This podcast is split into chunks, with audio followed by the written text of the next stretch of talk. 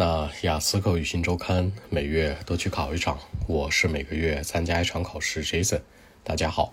关于二零二三年九月九号雅思考群分析汇总，在考场附近录制，难免有些噪音，不要介意。首先，今天的听力，今天听力的第二部分呢，又出现了地图。它跟往常的不同在于，整个这一部分全是地图题，所以大家一定要把地图题高频注意。那它第一和第四部分非常传统，各自都是十个填空。第二、第三部分当中呢，是地图题和选择题为主。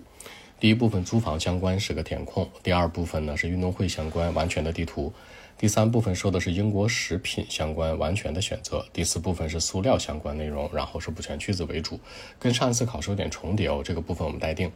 然后阅读的话，三篇文章，第一篇文章是小朋友的表现，第二篇文章是消费的一个发展史。第三篇文章说的是海豚鼻子相关，主要题型是 heading 选择判断和填空。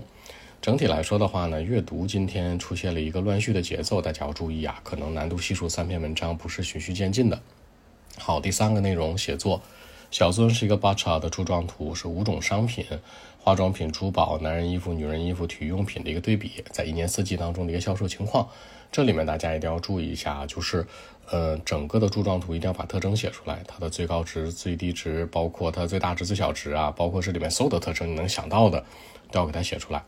好，大作文相对比较友好，原题这样说的：一些认为说年轻人啊，young adult，就是说很年轻的一些朋友应该去被鼓励做一些不要钱的工作，对吧？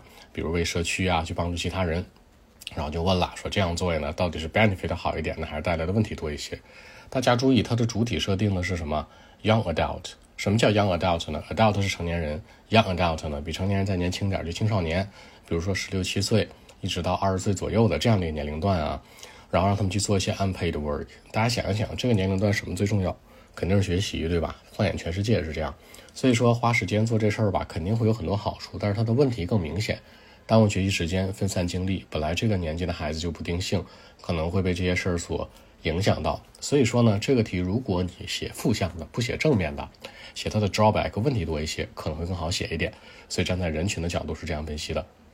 好，更多文本问题，微信一七六九三九一零七。